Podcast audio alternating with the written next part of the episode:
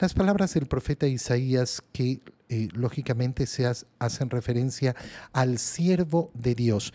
¿Quién es el siervo de Dios? Nuestro Señor Jesucristo. Por eso es tan importante cuando escuchamos cómo el Señor continuamente dice que no dice otras cosas sino lo que le ha oído al Padre, el cual lo envió. Él hace las obras del Padre. El Padre y Él son solo uno. Y su alimento es hacer la voluntad de Dios. Y claro, todas estas palabras hacen referencia al cumplimiento de esta figura de Isaías, la figura del siervo de Dios, aquel que está para cumplir la voluntad del Padre. Miren a mi siervo, a quien sostengo, mi elegido en quien tengo mis complacencias. Son esas mismas palabras que escuchamos en el bautizo del Señor en el Jordán, son las mismas palabras que escuchamos del Padre cuando sucede la transfiguración en el monte Tabor. En Él, en Él tengo puestas todas mis complacencias, es decir, Él complace todo mi corazón, todos los deseos de mi corazón él los complace. En Él he puesto mi espíritu. ¿Para qué? Para que haga brillar la justicia sobre las naciones. ¿Cuál es la justicia? La justicia es justamente dar a cada uno lo que le corresponde, darle a los justos la justicia, darle a los malvados lo que les corresponde a los malvados. Pero sobre todo, eh, hacer brillar la justicia significa esa justicia reparadora eh, que se da en el sacrificio de Cristo. Porque Cristo muere en la cruz?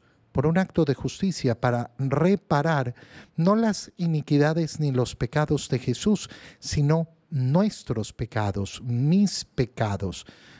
Es el modo de pagar, de hacer justicia a Dios. Y aquí viene una parte preciosa. No gritará no clamará, no hará oír su voz por las calles, no romperá la caña resquebrajada, ni apagará la mecha que aún humea. ¿Qué significan todas estas palabras? Que esa justicia que viene a realizar el siervo de Yahvé, el siervo de Dios, no la hará con ningún acto de violencia. El día de ayer, domingo de Ramos, leíamos La Pasión del Señor. Y una de las cosas que llama mucho la atención, si es que estuviste eh, atento eh, a esa lectura de la Pasión, es cómo Pilato se sorprende del silencio de Jesús.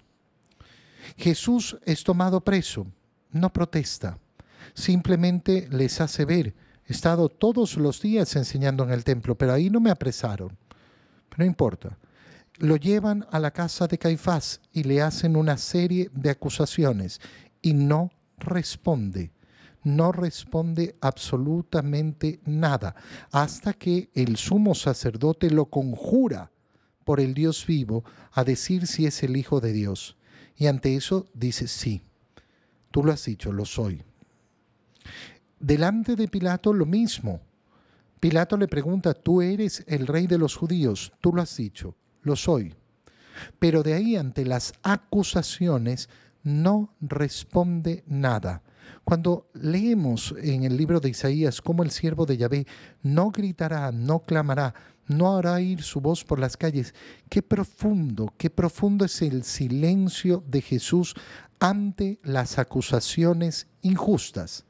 Cuando nosotros, en cambio, vivimos tan preocupados de defendernos, tan preocupados de justificarnos, de que cada cosa que nos dicen, ah, no, e, es que es por esto, es por el otro, e, enseguida la justificación, enseguida poner la, la excusa, cuando lo que tenemos que hacer es imitar a nuestro Señor.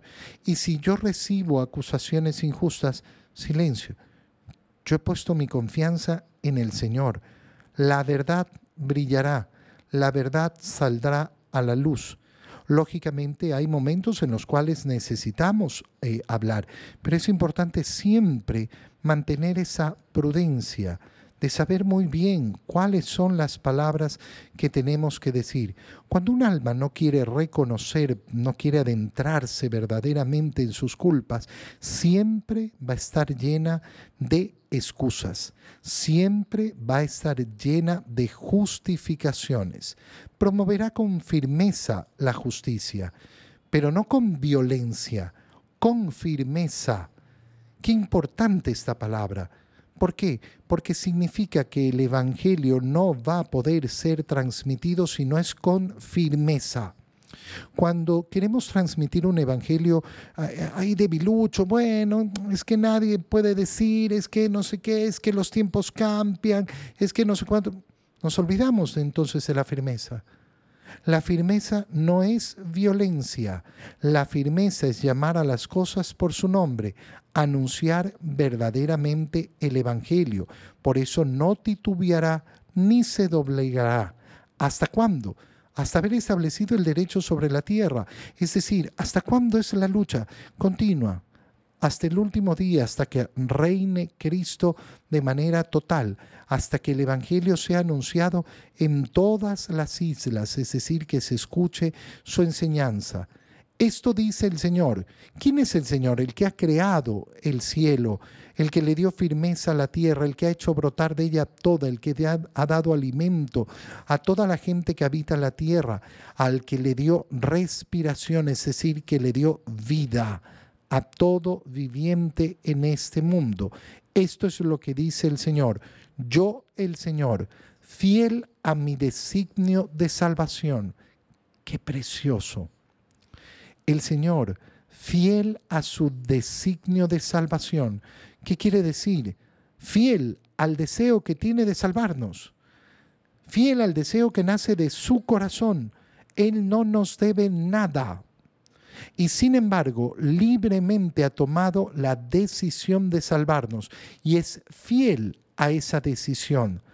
Y fiel a ese designio, te llamé, te tomé de la mano, te he formado y te he constituido alianza de un pueblo.